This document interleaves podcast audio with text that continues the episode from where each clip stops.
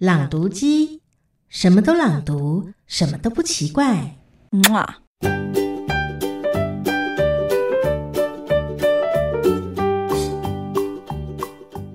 三碗不过冈，常常听过这句话。景阳冈的冈是一种酒的名字，听起来好像很烈，喝三碗就准备倒地了。武松曾经向施恩说过：“你怕我醉了没本事，我却是没酒没本事。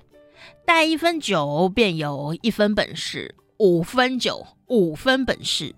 我若吃了十分酒，这气力呀、不知从何而来。”若不是酒醉后了，大胆，景阳冈如何打得了那大虫啊？大虫就是指那只老虎啦，古人叫它大虫啊。那个时候我必须烂醉才好下手，又有力又有势，哭死就好哎。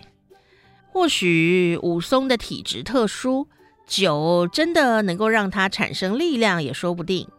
但是我认为所谓的三碗不过冈。酒只是文学家夸大其词而已。中国唐宋以前的酒全部都是采用发酵法酿造的。秦汉以后，虽然已经广泛的采用了曲酿法，但由于酒曲的质量不高，所以在酿造过程中糖化力高，发酵力低。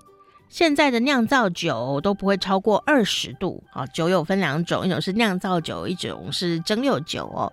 当酒精成分达到一定程度的时候，酵母菌便受到了抑制，停止繁殖，发酵作用也就进行得很缓慢了，因而酿出的酒酒味淡薄，保存期也很短。由于酿造酒的先天限制，即使现代的酿造酒也无法超过二十度。既然如此，我们不妨将三碗不过岗的酒精度数设定为最高的酿造酒二十度。当武松喝它十八碗之后，走路起来变得踉踉跄跄。此外，武松在前往快活林找蒋门神麻烦的路上，前后总共喝了约五十大碗酒之后，他虽然带着五七分酒，却装作十分醉的。前颠后眼，东倒西歪。换句话说，如果单纯按照比例来计算，当武松喝下八十三大碗酒之后，便真的会前颠后掩，东倒西歪。这时体内的酒精达到百分之零点一五以上。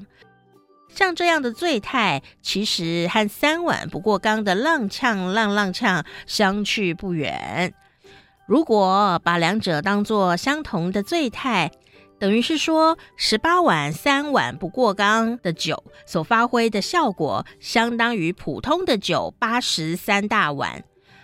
据此可推，这八十三大碗的酒的酒精浓度恐怕只有三碗不过冈的两成，也就是四度，约略等于是啤酒的度数了。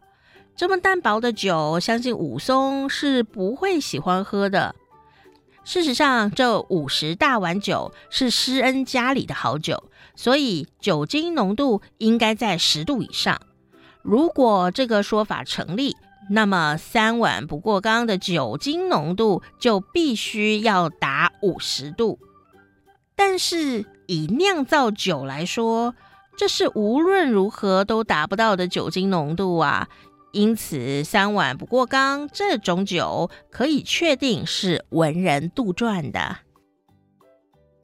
中国有句古语叫“空腹盛怒，切勿饮酒”。认为饮酒必佐佳肴。唐代孙思邈《千金石志》也提醒了人们忌空腹饮酒。梁山好汉喝酒时，很少人会空腹喝，似乎只有花和尚鲁智深和豹子头林冲这对结义兄弟有空腹喝酒的记录。鲁智深在五台山抢卖酒汉子的酒来喝。而林冲则是在杀了富安等三人，逃离草料场后，因身上寒冷，曾向柴进的老庄客讨酒，不成，改用抢的，喝半瓮酒便倒地不起了。像武松就说过：“我从来吃不得寡酒，寡，孤寡寡人的寡，寡酒就是指光喝酒不配菜的意思。”梁山好汉对酒肉有强烈的热情，可是啊，在《水浒传》里出现的食物并不多，大概只有几项，像肉类啦、家禽类啦、鱼类、海味类啊，比方说海鲜啊等等，而且它只有写海味，也没有写是什么。素食类啊，菜呀、等等的，豆腐啊。啊，粥饭类啊，素米粥啊，啊，高粥等等；点心类，馄饨啊，馒头、烧饼、面饼、炊饼啊，撒子之类的；果子类啊，就是一些莲藕啦、桃子啊、杏啊、梅啊、李子、枇杷啊，这些水果类的；调味品类，蒜泥、蒜头、葱；汤类，肉汤、粥汤、粉汤、梅汤。醒酒二陈汤，茶类啊，泡的茶、姜茶，还有呢啊，宽煎叶茶。酒类，荤酒、素酒、透瓶香酒、茅柴白酒等等的。顺道一提，梁山好汉除了在五台山时的鲁智深，在草料场半里路之外的古庙安身的林冲。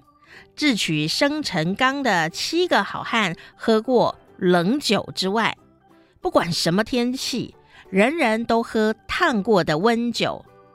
例如林冲在草料场的草厅里向火取暖，仍觉得身子寒冷，于是去包裹取些碎银子，朝东边二三里外的市集而去。到了酒店，店家切一盘熟牛肉，烫一壶热酒。请林冲吃。当时烫酒是用汤桶来烫，也就是隔水加热。由于是木桶，所以保温效果比较好。如果客人要自己烫，也是可以的。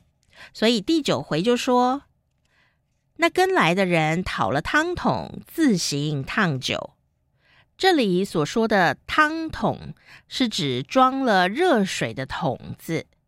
当林冲前往沧州牢城的路上时，薛霸就曾经烧过一锅百沸滚汤，帮林冲洗脚。至今，日本还保存着这个用法。例如，日本的大众澡堂称为钱汤，里面又分为女汤跟男汤。此外，茶杯叫做汤吞，吞东西的吞。显然也是个用来喝热水的器具。林冲去买酒时，天正下着雪，烫着一壶热酒，合情合理。不过，在武松前往蒋门神开的酒店找麻烦之际，《水浒传》里也写道：“此时正是七月间天气，鼹鼠未消，惊风乍起。”到了酒店，酒保问武松说。哎，客人呐、要打多少酒啊？